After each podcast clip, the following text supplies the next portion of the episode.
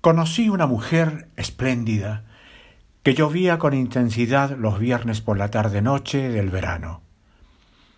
Era inútil cerrar puertas y ventanas para no oír el crepitar de su seducción. Así quedaban ingeniosos versos sin ser poemas, melodías prometedoras que no llegaban a canción, ropa colgada, vinos a medio tomar, en fin, todo se suspendía por la lluvia que la señora ejercía hasta que salía el sol y la tierra recordaba su perfume.